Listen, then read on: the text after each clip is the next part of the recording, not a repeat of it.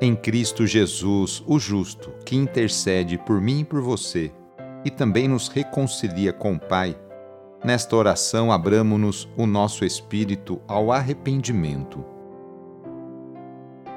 Iniciemos esta oração traçando sobre nós o sinal da cruz, sinal do amor de Deus por cada um de nós. Em nome do Pai, do Filho e do Espírito Santo. Amém.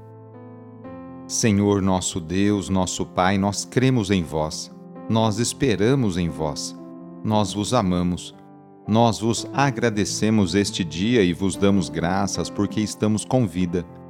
Oferecemos este dia ao Senhor com todas as nossas alegrias e sofrimentos, com todos os nossos trabalhos e divertimentos. Guardai-nos do pecado e fazei de nós instrumentos de vossa paz e do vosso amor Ajudai-nos a observar vossos santos mandamentos. Amém.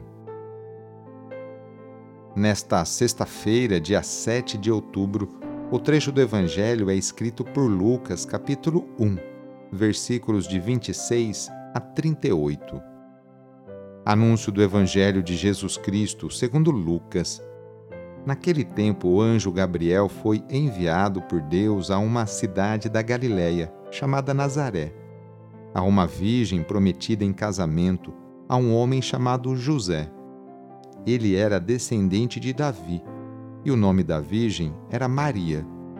O anjo entrou onde ela estava e disse: Alegra-te, cheia de graça, o Senhor está contigo. Maria ficou perturbada com essas palavras e começou a pensar qual seria o significado da saudação.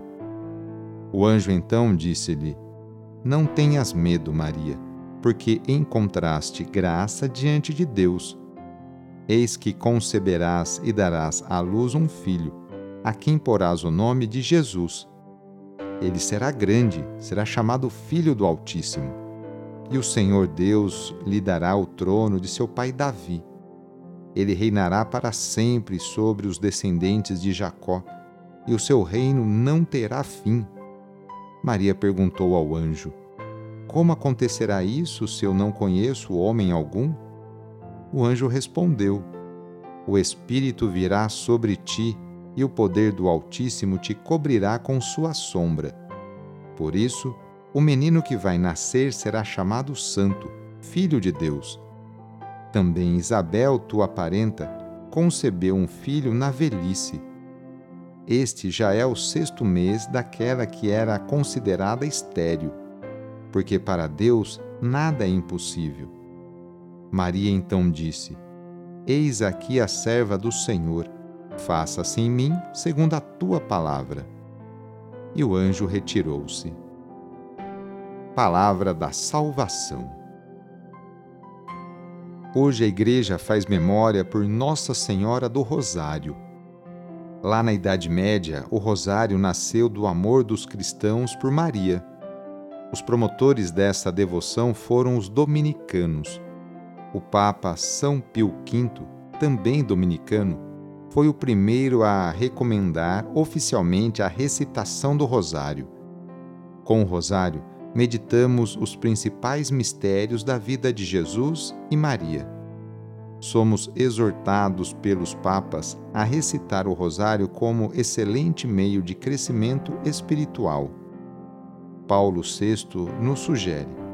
Por sua natureza, a recitação do rosário requer um ritmo tranquilo e certa demora em pensar, que favoreçam naquele que ora a meditação dos mistérios da vida do Senhor vistos através do coração daquela que mais de perto esteve em contato com o mesmo Senhor. E em outro item, ele também escreve: Recomendo vivamente a recitação do Santo Rosário em família. Que tal você, esta semana ou na semana que vem, enfim, em algum dia, você reunir a sua família e rezar o terço juntos? Que tal? Hoje, sexta-feira, rezemos especialmente pelos enfermos. Neste momento de pandemia que passamos, lembremos daquelas pessoas que estão sofrendo de alguma enfermidade, tanto aquelas que estão em suas casas, quanto aquelas que estão no leito de um hospital.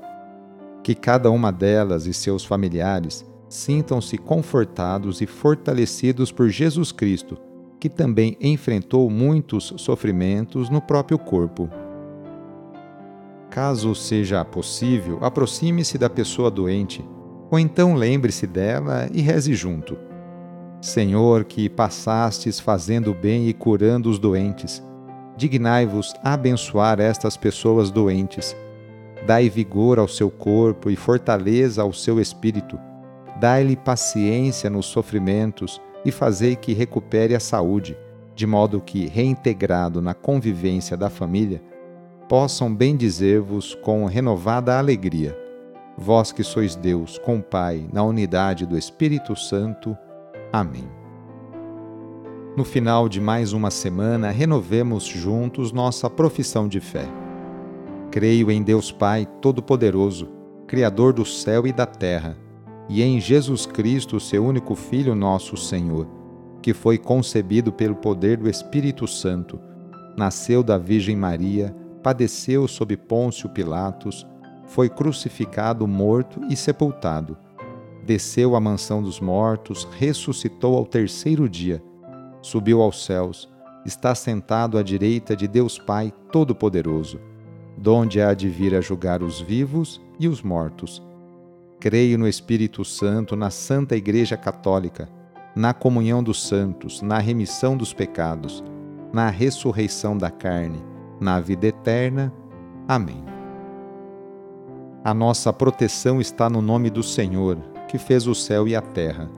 O Senhor esteja convosco, Ele está no meio de nós. Desça sobre você, sobre a sua família, sobre o seu trabalho e intenções a bênção do Deus Todo-Poderoso. Pai, Filho e Espírito Santo. Amém. Sagrado coração de Jesus, fazei o meu coração semelhante ao vosso. Foi muito bom rezar com você hoje. Se esta oração está te ajudando, eu fico muito contente. Então envie o link da oração para seus contatos, familiares, amigos, conhecidos. Eu sou o padre Edmilson Moraes, salesiano de Dom Bosco, e moro atualmente no Colégio Salesiano Santa Terezinha, em São Paulo.